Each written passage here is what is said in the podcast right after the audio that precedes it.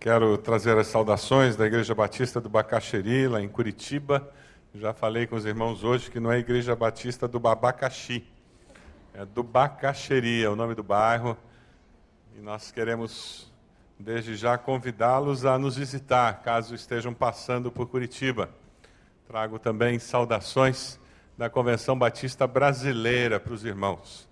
Agradecemos de coração o envolvimento dessa igreja com todo o trabalho que a nossa denominação tem feito no Brasil e no mundo. Nós louvamos a Deus pela visão missionária dessa igreja, pelo envolvimento dos irmãos, o testemunho que os irmãos têm na sociedade, testemunho cristão, saudável, eficaz. E a nossa oração é que Deus continue usando essa igreja para que o mundo creia que só Jesus Cristo salva. Que vocês continuem brilhando no meio das trevas e mostrando que há esperança em Cristo Jesus. Eu gostaria de que nós estivéssemos compartilhando e refletindo num texto muito conhecido de todos nós, um texto que, por certo, você já participou de uma escola bíblica, você já ouviu várias mensagens, talvez no seu período devocional você tenha lido esse texto e refletido e Deus falado ao seu coração. É um texto que fala da história de alguém que foi e que teve a oportunidade de voltar e ser aceito. Um anseio que faz parte da alma de cada um de nós. Nos descaminhos da vida, nós sempre desejamos uma nova oportunidade. Quando a desesperança se instala no nosso coração, nós sempre esperamos contra a desesperança, porque nós cremos num Deus que trabalha fazendo o impossível. Esse texto é a parábola, que é conhecida como a parábola do filho pródigo. Mas eu queria que nós estivéssemos pensando nela como a parábola do pai amoroso, onde aparece Deus como aquele pai que nos ajuda, nos ampara, nos sustenta. Essa parábola fala sobre a volta de quem foi e a ida de quem ficou. Ela conta sobre um filho que não foi embora, ele ficou fisicamente em casa, mas o seu coração não ficou. Fala sobre a história de um filho que foi fisicamente, mas que deu espaço no seu coração para voltar e experimentou graça, perdão, recomeço. Quem sabe Deus o trouxe essa noite para participar desse culto, porque hoje é a noite do recomeço, a noite da nova oportunidade. O Deus que nós cremos é aquele Deus que sempre, sempre nos dá uma nova oportunidade. O texto predileto meu, é o meu texto áureo, é Filipenses 1,6. É o texto que eu sempre falo para mim mesmo, na hora que o diabo tenta dizer que não tem jeito, que agora você não tem mais jeito. Quando o diabo tenta me desanimar, eu recito esse texto em voz alta e glorifico ao Senhor. Filipenses 1,6, o apóstolo diz: Aquele que começou a boa obra em vós, há de completá-la até o dia de Cristo Jesus. Aleluia! Olha para a pessoa do lado e diz assim: Deus nunca vai desistir de você. Diz para a pessoa: Deus nunca, não interessa. Deus nunca vai desistir. Sabe por quê? O amor de Deus é incondicional. Deus não nos ama porque nós somos bonzinhos, membros de igreja, porque a gente nunca matou ninguém. Não. Deus nos ama porque Deus é Deus. Deus não sente amor, Deus é amor. A essência de Deus é amor. Deus não pode deixar de amar você. Nada do que você faça nessa vida pode impedir que Deus o ame intensamente e eternamente. Nada do que você faça nessa vida pode fazer com que Deus ame um pouquinho mais você do que essa pessoa que está do seu lado. Sabe por quê? Porque Deus nos ama de forma completa. E independe de nós, depende de quem Ele é.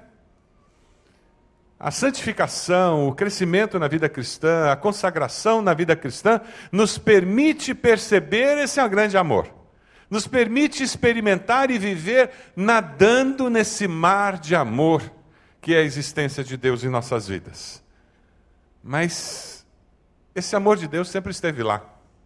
Nós é que não percebíamos. A parábola do pai amoroso, ela retrata isso. Não interessa quão distante você esteja do pai.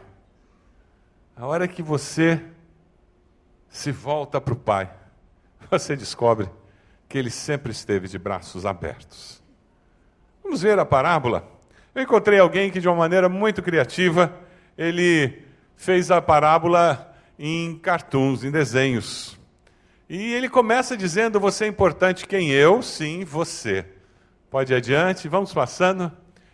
O amor de Deus por você, e vocês vão ter que me ajudar, eu estou ficando cego, não estou conseguindo ler lá longe.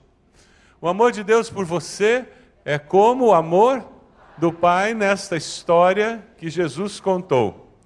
Um homem tinha dois filhos. Certo dia, o mais moço disse: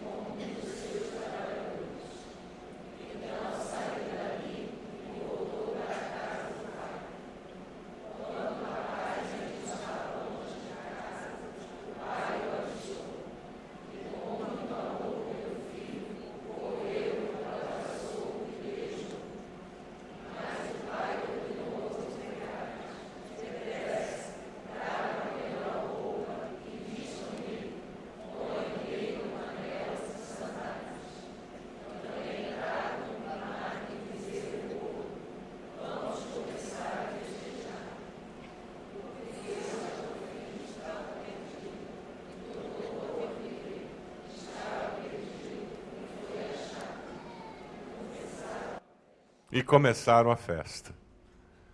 Essa parábola é conhecida.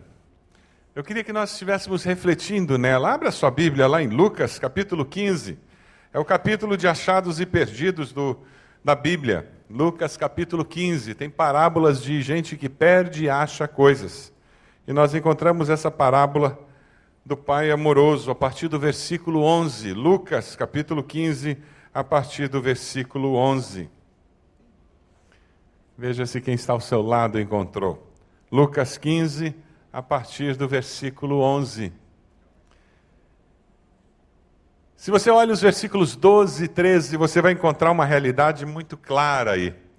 O filho perdido e as inclinações naturais do coração humano sendo refletidos num comportamento de rebeldia. No versículo 12, o, o filho deseja ir embora, pede a herança e é interessante porque aquele pai respeita a imaturidade do filho, mesmo sabendo que aquilo vai gerar perda material. Mas ele dá espaço para aquele filho crescer. É curioso isso. Se nós somos pais superprotetores, nós jamais daremos espaço para os nossos filhos errarem. Mas muitas vezes a melhor maneira de aprender é através do erro e acerto. Na realidade, A consequência natural é uma das melhores maneiras de nós sermos disciplinados pela vida. Filhos superprotegidos, eles não são preparados pra, para a vida. E uma das funções e razões por que Deus colocou filhos sob o seu cuidado é para que você os prepare para a vida, não para que você os superproteja. Porque eles não poderão viver eternamente debaixo do seu cuidado, protegidos pelo seu dinheiro, pela sua condição física de preparar o caminho para eles. Eles terão que aprender a viver a vida. Nós criamos filhos para a vida. E nós os criamos para que eles saiam vivendo a vida cristã na vida. Existem duas formas de disciplinarmos nossos filhos: consequências naturais e com a lógica. Consequência natural é quando aquela criança que insiste em andar naquele lugar e você diz não pode porque você vai se machucar. Tem pedra aqui. E você insistiu tanto e de repente, quando você se distrai, o que, que ele faz? Ele vai naquele lugar, cai, rala os dois joelhos. Já viu essa cena? Choro santo remédio, nunca mais ele vai correr naquele lugar, não é verdade? Nosso filho amava ferro de passar, uma paixão por ferro de passar. Era um desespero o dia de passar roupa lá em casa, porque tinha que esconder o ferro até o ferro esfriar porque ele tinha uma atração, uma coisa impressionante, e puxava o fio, e queria subir na cadeira, e puxava a cadeira, e era um desespero. E um dia, ele foi bem sucedido nos, nos seus intentos. Com uns dois anos e meio, ele conseguiu subir na cadeira, passar pelo sofá, subir na mesa, e lá no canto onde estava o ferro, e ele colocou a sua mãozinha de dois anos no ferro. Sabe aquele ferro de vapor que tem buraquinho? Ficou bem no meio da mão dele o buraquinho. Fez uma bolha que logo, logo ele não fechava a mão. Olha, foi um santo remédio. Nunca mais ele teve interesse por ferro de passar. E tem até alguma coisa acrescentada. Ele passava perto do forno e dizia: quente, quente, e ficava longe. Consequência natural. Claro que nós não podemos deixar passar, correr risco de vida, mas muitas vezes, como pais, adultos, nós temos que deixar que eles batam a cabeça. Você já viu criança de dois anos que está dando show naquela fase da teimosia e que eles começam a bater a cabeça na parede? Eu já vi isso. Deixa bater. Não vai rachar, não. Vai fazer um grande galo que vai doer e ele vai pensar duas vezes antes de bater de novo. Mas existe a consequência lógica.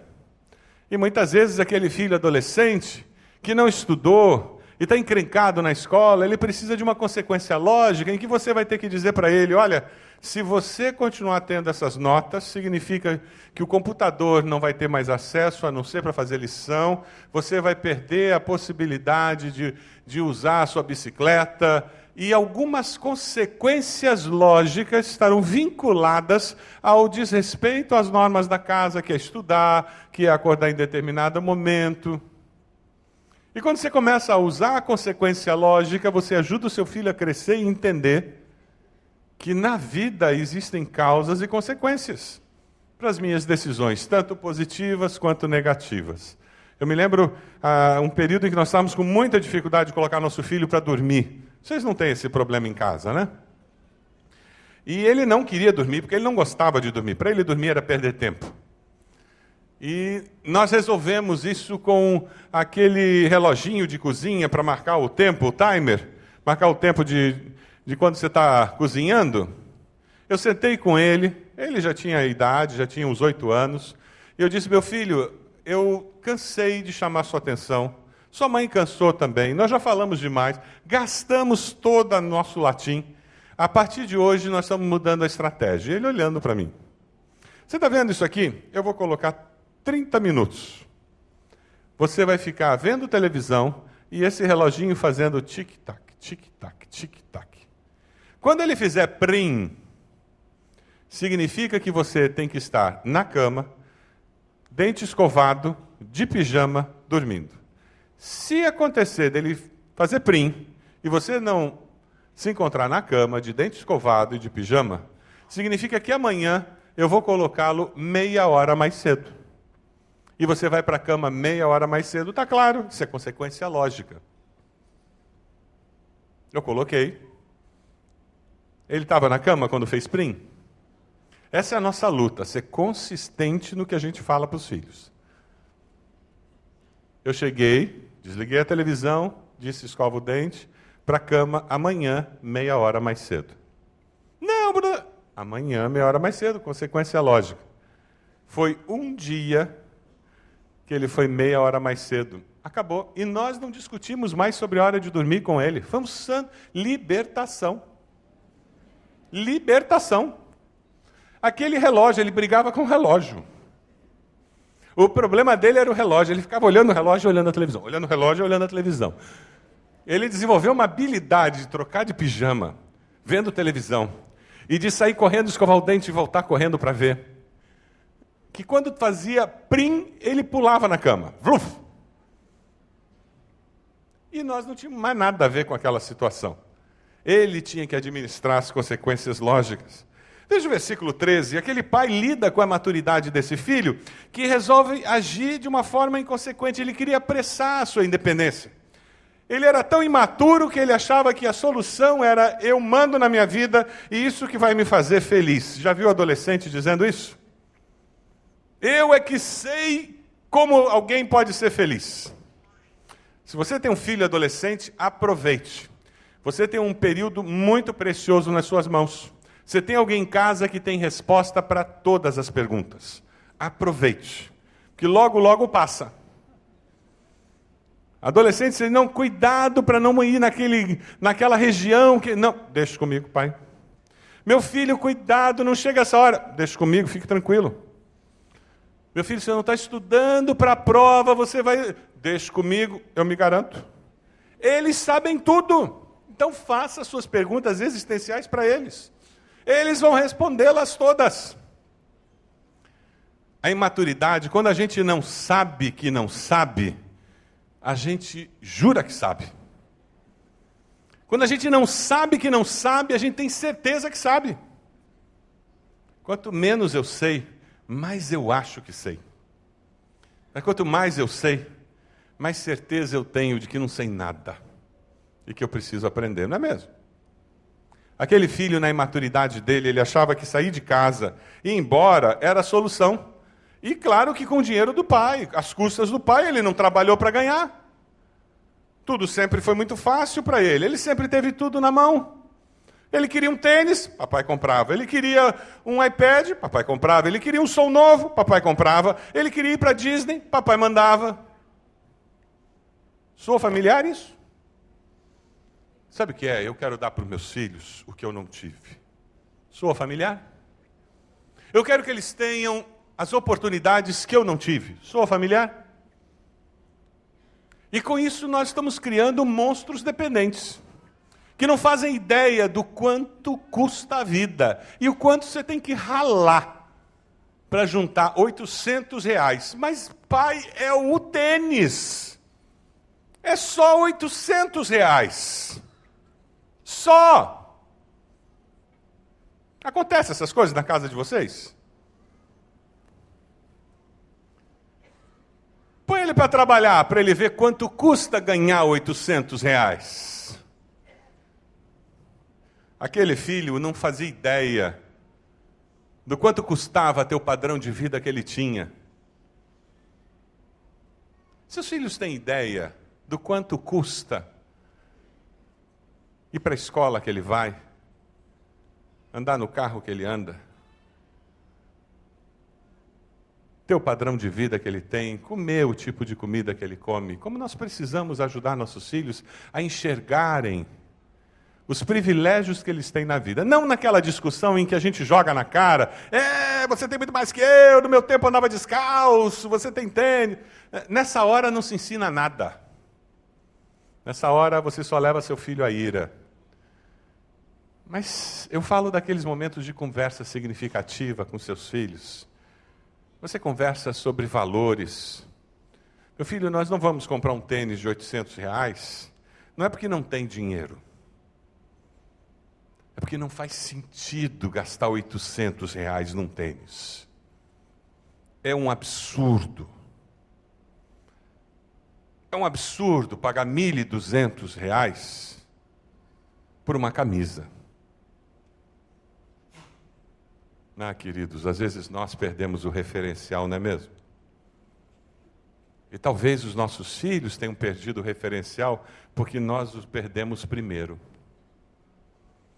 Não é porque o seu salário aumentou, porque seus bens aumentaram, que você tem autorização de Deus para esbanjar dinheiro.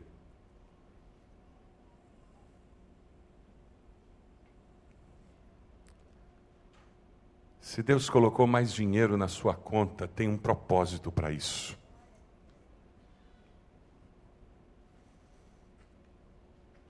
E eu tenho dificuldade de acreditar que é para comprar uma bolsa que custa 12 mil reais. Por mais chique que ela seja.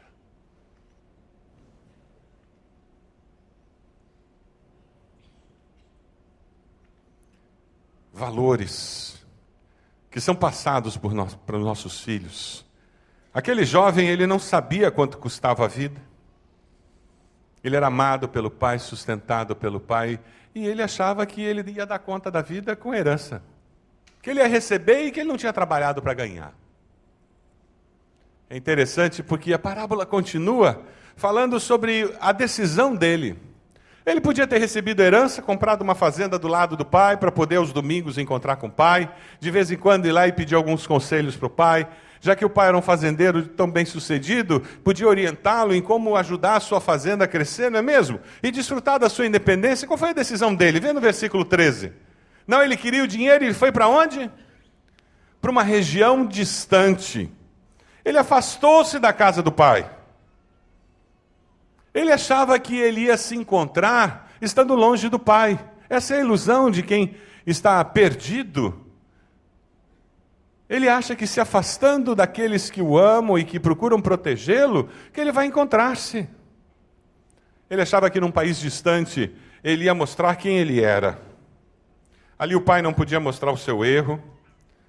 Ele achava que ali ele ia descobrir quem ele era de fato.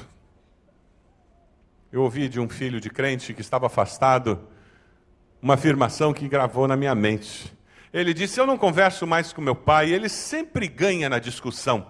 Então eu não falo mais com ele sobre Deus.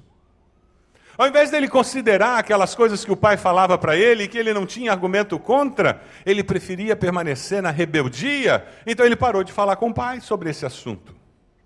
Aquele filho tinha doce ilusão, que distante do do seu pai, ele ia viver melhor.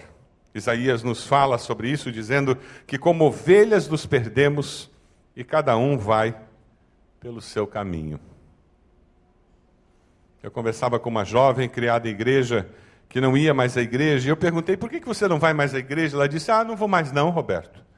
Toda vez que eu vou à igreja, eu saio de lá com um sentimento de culpa tão grande. O pastor começa a pregar, o meu coração aperta e eu digo, eu preciso mudar essa vida, parei de ir, não vou mais.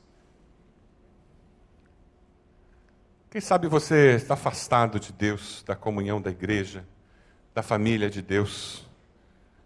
O Pai amoroso está esperando você de braços abertos, dizendo: Pode vir, querido, pode vir, minha querida. Você foi embora, mas eu não esqueci de você. O filho perdido ele sofre as consequências do seu pecado. Veja aí os versículos 14 a 16. Dá uma olhadinha. Ele paga um preço muito alto. E aqui é uma palavra para você que tem um filho afastado, um esposo, uma esposa, alguém que você ama que se rebelou, foi para um país distante, não quer mais saber de Deus. Não desista de interceder. Você pode estar vivendo a véspera da resposta, nós não sabemos. Não desista de interceder. Aquele pai estava esperando a volta do filho na parábola. Ele não sabia o que estava acontecendo naquele país. Ele podia ter mandado gente atrás do filho, ele podia ter contratado gente para espionar o filho e trazer recado para ele, mas ele deixou o filho ir. E é assim com Deus, ele respeita o nosso livre-arbítrio. Se você escolher ir para longe de Deus, ele vai respeitar. Ele vai continuar amando você, manifestando o seu amor esperando o dia da volta. É interessante porque aquele pai, versículos 15 e 16, ele estava lá em casa, pronto para ajudar seu filho. E aquele filho naquela terra distante, sofrendo todas as mazelas, a perda do dinheiro, a pobreza, a dificuldade, ele recebe apoio. Mas não é igual ao apoio do pai, é? De jeito nenhum.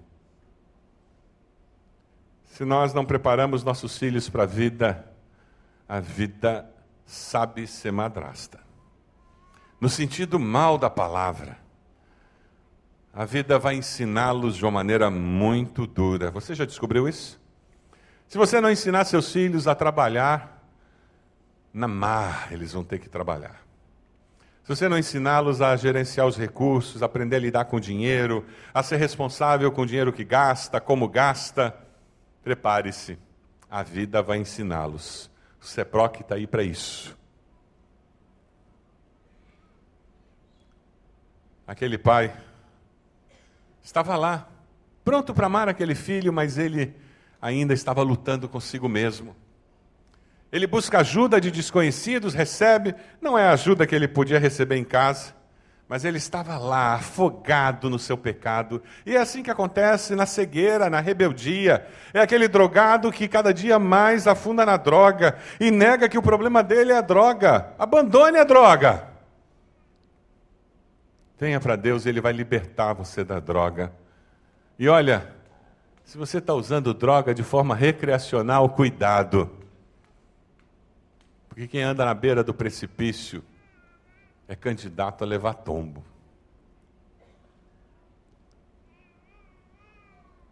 Quantas pessoas ficam brincando com álcool?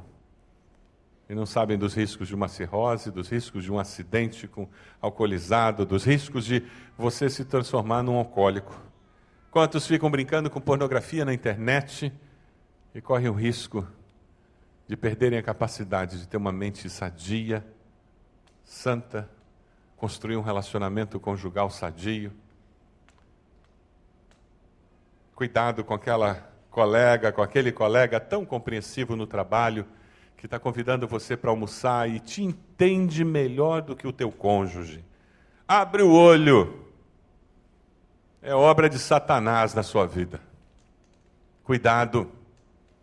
Os caminhos daquele que está longe do Senhor são caminhos de morte, de destruição, porque o diabo veio para matar, roubar e destruir, o que a Bíblia diz. Se ele não quiser reconhecer quem não reconhece aqui o seu pecado vai ter que reconhecer no dia do juízo. Porque o caminho do pecador é horrível, é morte, é destruição, por mais glamouroso que seja na entrada desse caminho. Os versículos 17, 19, 21, tem uma história linda de esperança. Eu quero que seja a sua história de esperança essa noite. É o que Deus deseja. O filho perdido consegue voltar-se para Deus com fé e arrependimento. Veja lá o versículo 17. Tem uma expressão preciosa, sublinhe aí na sua Bíblia essa expressão. Ele cai em si, caindo em si. Essa é a hora da razão, aleluia. Todos que voltam-se para Deus precisam ter essa hora da razão. Todo ser humano precisa cair em si antes de buscar a Deus. Você precisa olhar para dentro de si e perceber a fome espiritual, a miséria, a necessidade de Deus. E aí onde tudo começa. Não basta simplesmente lamentar o mal feito. Não basta lamentar o lar destruído, não basta lamentar as oportunidades perdidas. Lamentar-se pelo erro não é arrepender-se. E muitas vezes nós confundimos as duas coisas. E muitos de nós nunca experimentam libertação do pecado, porque nunca houve de fato arrependimento dentro de nós. O que existe é lamentação. Ai, que pena que as pessoas ficam chateadas. Que pena que eu feri meus pais. Ai, que pena que eu perdi tanto dinheiro. Ai, que coisa horrível todo esse sofrimento causado pelo meu erro. Isso não é arrependimento. Isso é lamentação pelo erro e pelas consequências. Arrependimento é Deus tem misericórdia de mim, eu não quero nunca mais fazer isso. Eu vi a destruição que isso causou em mim e na minha família e ao meu redor. Arrependimento é mudar. Eu estou indo nessa direção e eu digo: chega, eu vou noutra direção. E é isso que acontece com esse filho. Que coisa linda, vou voltar. Se ele dissesse que coisa horrível, minha casa que era boa lá com meu pai, os trabalhadores do meu pai têm mais comida, têm uma vida melhor, ia passar a vida inteira falando isso. Conhece gente assim? Se lamenta há 30 anos e não muda. Aquela esposa que reclama do casamento há 30 anos e ela não faz nada para mudar. Aquele marido que reclama da esposa há 30 anos e ele não faz nada para mudar o casamento dele. É porque falta arrependimento naquele casamento, por isso que não surge nada novo. Lamentar-se só traz fracasso, só traz tristeza, só gera amargura, ressentimento, e o diabo bate palma, porque ele veio matar, roubar e destruir. Se ele está fazendo isso na sua vida conjugal, na sua família, em nome de Jesus, tome uma decisão hoje à noite. Eu vou voltar. Eu vou até o, até o Pai. E o Pai Celeste vai mudar a realidade da minha vida. Você chega de viver com os porcos. Seja, chega de viver longe do que deveria ser a minha vida. Aquele filho, ele nos faz lembrar o que aconteceu lá em Lucas 18, 13, quando aquele homem se aproxima de Jesus e diz: Senhor, tem misericórdia de mim, pecador. Isso é arrependimento. Você consegue dizer para Deus: Senhor, tem misericórdia de mim, pecador. Tem misericórdia de mim, pecadora. Essa é a oração do pecador que sai perdoado, que descobre um novo começo. Veja o versículo 21 da parábola. Ele falou consigo mesmo e torna público. Por isso que nós fazemos apelo para você vir à frente aceitando Jesus. Por isso que nós fazemos apelo para você vir à frente, marcando um recomeço na sua vida. É por isso. É porque as decisões do meu coração com Deus precisam ser tornadas públicas. Porque assim nós podemos testemunhar para nós mesmos, para os nossos irmãos, para os principados e potestades no ar, que o Senhor, o Deus Todo-Poderoso, está agindo na minha vida e que a partir de agora eu vou agir diferente. Veja aí o versículo 20. Olha que descrição linda, que imagem maravilhosa que nós encontramos aqui. O filho perdido, arrependido, ele é recebido, perdoado, aceito. E essa imagem que Deus tem para mim, para você, permanente. A atitude do coração do pai amoroso é de um pai que já estava à espera. Pai o avistou e já estava pronto para iniciar o relacionamento. Você tem um filho afastado? Você anda com o coração amargurado ou você está pronto para recebê-lo assim que ele chegar? Você tem um relacionamento conjugal tumultuado? Você já perdoou o seu cônjuge? Para que no momento em que ele demonstrar qualquer interesse de mudar o relacionamento, você possa abraçar essa pessoa e dizer: estou dentro, ou você vai dizer, ah, agora mudou, né? Hum, depois de tanto tempo. É, mas agora você vai ouvir minha lista. Plá, plá, plá, plá, plá.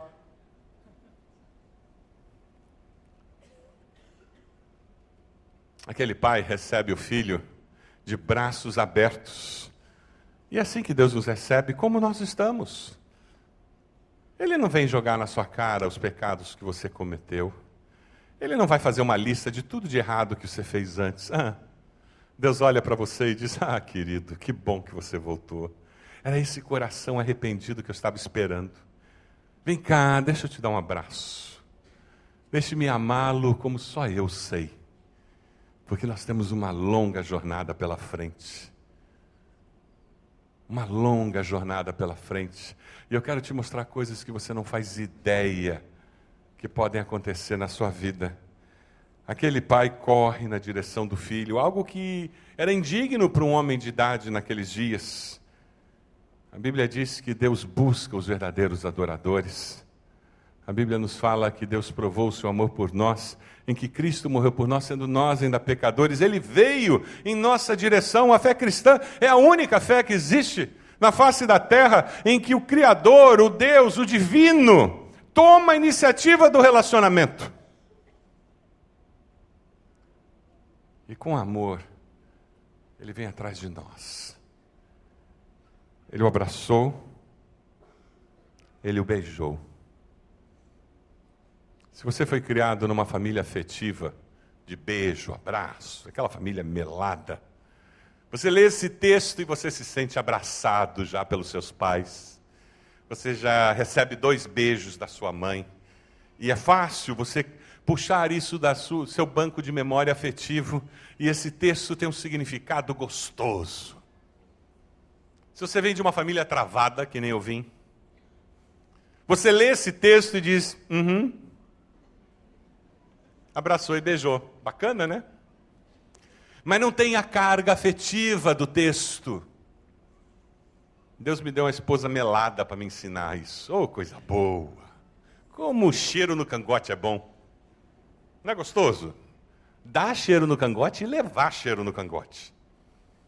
Se você vem de uma família travada, destrave. É bom. Porque é bom. Barbaridade. Deus nos fez seres que precisam disso, de beijo, abraço. Eu me lembro quando eu consegui resolver isso comigo, e eu descobri como é bom abraçar, beijar, ser melado. E Deus ainda me deu um primeiro filho. O nosso filho é um gato. Ele é melado.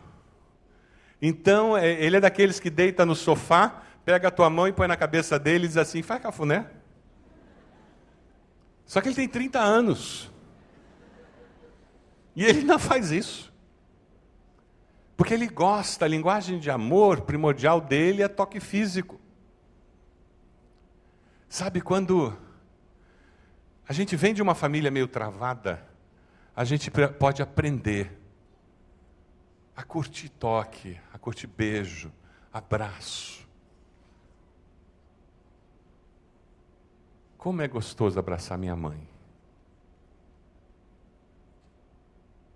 Foi depois de adulto que eu comecei a curtir isso.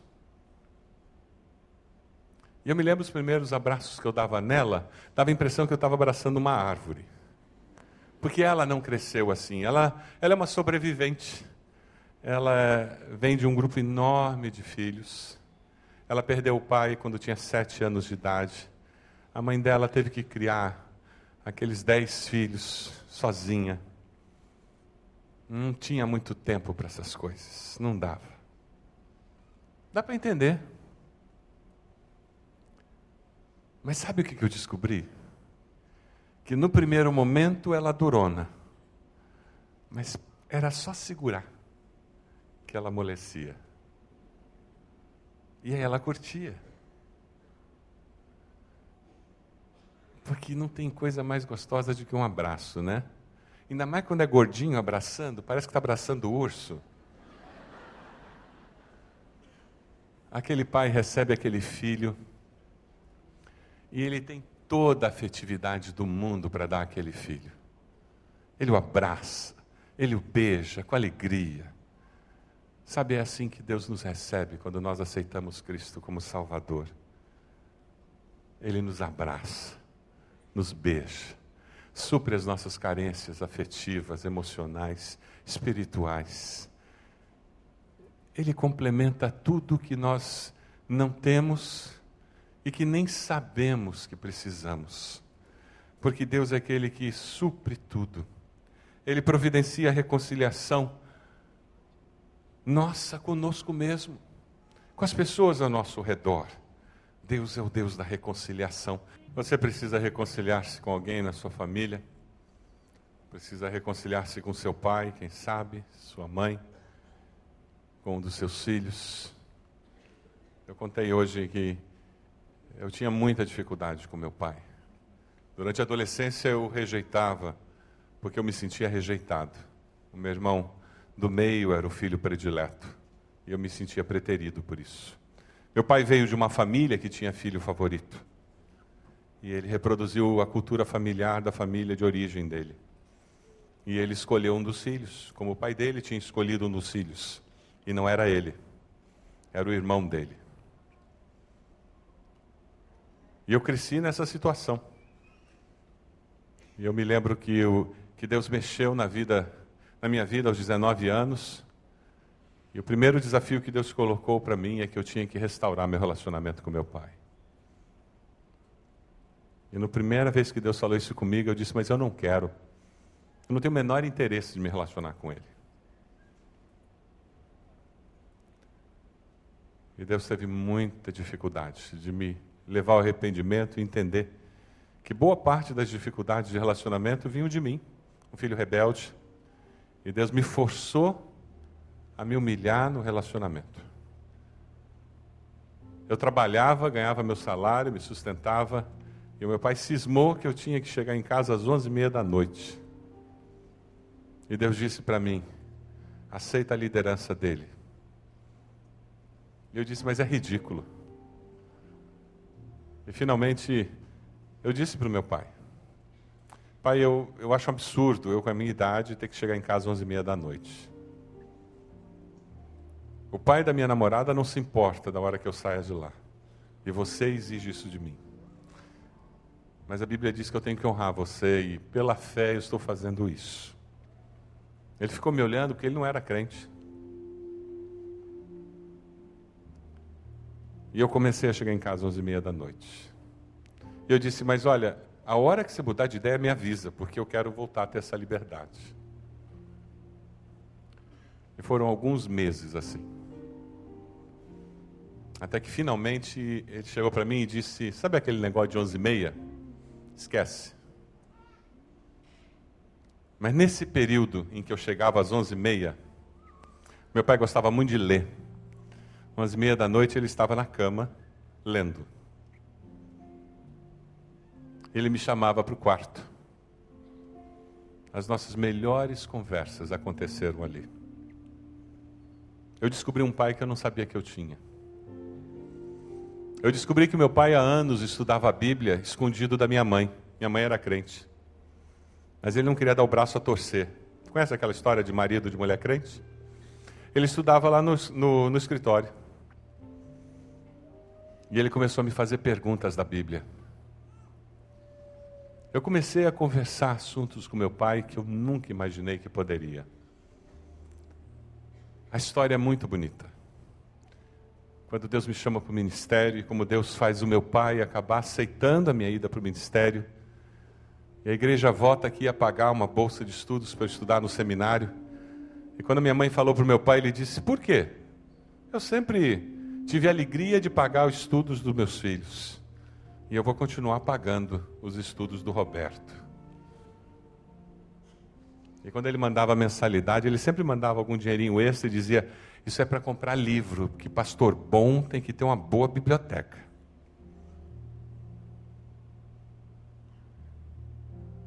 Como eu sou grato a Deus, porque eu coloquei esse princípio em prática. No segundo ano do, meu, do seminário, meu pai faleceu. Em 24 horas ele teve dois ataques cardíacos e veio à morte. Ele já tinha tomado uma decisão ao lado de Jesus ali. E nós tínhamos um relacionamento, porque Deus tinha restaurado. Essa palavra de esperança e de vida para você, que já não acredita mais que é possível restaurar. O amor incondicional de Deus faz com que Deus nos ame, não é por causa do arrependimento. Deus ama o filho porque sempre amou. Deus ama, não ama você por causa do seu arrependimento. Deus sempre amou você. O arrependimento permitiu que o filho experimentasse o amor do Pai, voltar-se para a casa do Pai. O arrependimento permitirá que você experimente o amor do Pai.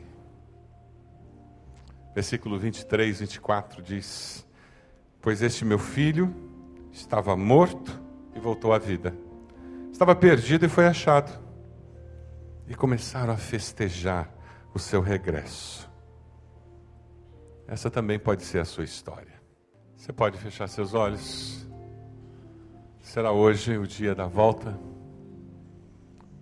Eu queria desafiar você a repetir uma oração silenciosa no teu coração, dizendo: Deus, eu eu estou caindo em mim, eu estou percebendo quem eu sou e o quanto eu preciso retornar para o Senhor, voltar para o Pai Celeste para ser aceito como filho, perdoado, para começar uma nova vida. A palavra de Deus diz: enquanto a boca confessares a Jesus como Senhor, e no teu coração creres que Deus o levantou dos mortos, serás salvo. Repita essa oração aí onde você está, dizendo: Senhor meu Deus, muito obrigado por me amar tanto. Eu me arrependo dos meus pecados. Eu entrego minha vida ao Senhor. Eu confesso Jesus como meu Senhor e Salvador. Você fez essa oração? Levante a sua mão bem alto onde você está. Eu gostaria de orar por você. Louvado seja Deus, louvado seja, louvado seja. Glória a Deus por isso, glória a Deus. Glória a Deus. Eu queria orar por vocês. Eu queria pedir que vocês viessem até aqui à frente, essa igreja quer abençoar a vida de vocês. Vamos todos nos colocar de pé. Você está feliz de ver essas pessoas aqui à frente? Diga glória a Deus. Você precisa vir unir-se a elas? Tem alguma cura que precisa acontecer na sua família? Tem algum relacionamento que precisa ser restaurado e você, pela fé, você vai chegar aqui e vai dizer: Eu estou indo pela fé. Deus vai fazer alguma coisa. Eu ainda não sei direito o que vai ser, mas Deus vai fazer alguma coisa. Sai daí de onde você está, chega aqui. Momento de passo de fé. Momento em que você vai dizer: Eu sei que Deus precisa fazer uma obra na minha família e eu estou dizendo: Começa comigo, Senhor. Começa aqui dentro do meu coração, Senhor. Começa a fazer essa obra aqui dentro. Senhor, eu estou chegando. Eu estou voltando. Deus me abraça, me agarra, me sustenta, porque o Senhor vai me sustentar. Eu sei que é um projeto incrível, Deus. Eu não faço ideia do que vai acontecer na minha família, mas a coisa eu sei. Vai ser para o bem, vai ser para o melhor, vai ser para nós sermos uma família melhor, porque vai ser obra do Teu Espírito Santo na nossa família. Glória a Deus, glória a Deus, glória a Deus. Louvado seja pedir para o pastor Wander para vir aqui orar para esse povo lindo. Esse pastor que vai conduzir vocês, que vai abençoar vocês cada semana, que vai ser instrumento de Deus junto com a liderança dessa igreja, para que vocês cresçam na fé. Pastor Wander, por favor. Senhor Deus, nós estamos gratos pela tua palavra pelo mover do teu espírito, pela tua presença tão nítida entre nós. Ó oh, Senhor, batize aqueles que aceitaram Jesus essa noite. Tu sabes, ó oh Deus, como está a vida de cada um. Que o Senhor possa tomar conta, ser o Senhor que a partir desta noite as coisas velhas tenham passado e tudo se faça novo.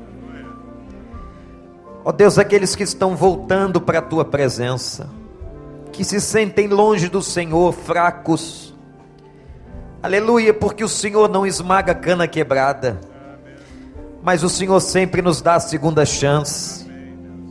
Restaura a vida dos meus irmãos e irmãs que estavam longe, e ó Deus de amor, eu te peço pelas famílias, as pessoas que estão aqui quebradas, Senhor. Quantas questões a serem tratadas na história de vida, no passado, com um pai, com uma mãe, com um filho, hoje talvez com o marido, com a esposa. Senhor, o Senhor pode curar, nós te suplicamos, sara as nossas feridas, Senhor. Cura as nossas enfermidades. Trata da nossa memória. E Pai, que ao sairmos daqui hoje, mesmo que a ciência não creia nisso, que nós saiamos daqui curados pelo teu poder e da tua graça. Que o Senhor coloque a sua mão de glória sobre as nossas casas, sobre os nossos filhos, sobre a vida conjugal de cada um, sobre aqueles que estão no luto da perda, de um divórcio, de uma separação. Ó oh Deus, tu podes todas as coisas. Restaura lares, Senhor. Restaura da tua maneira.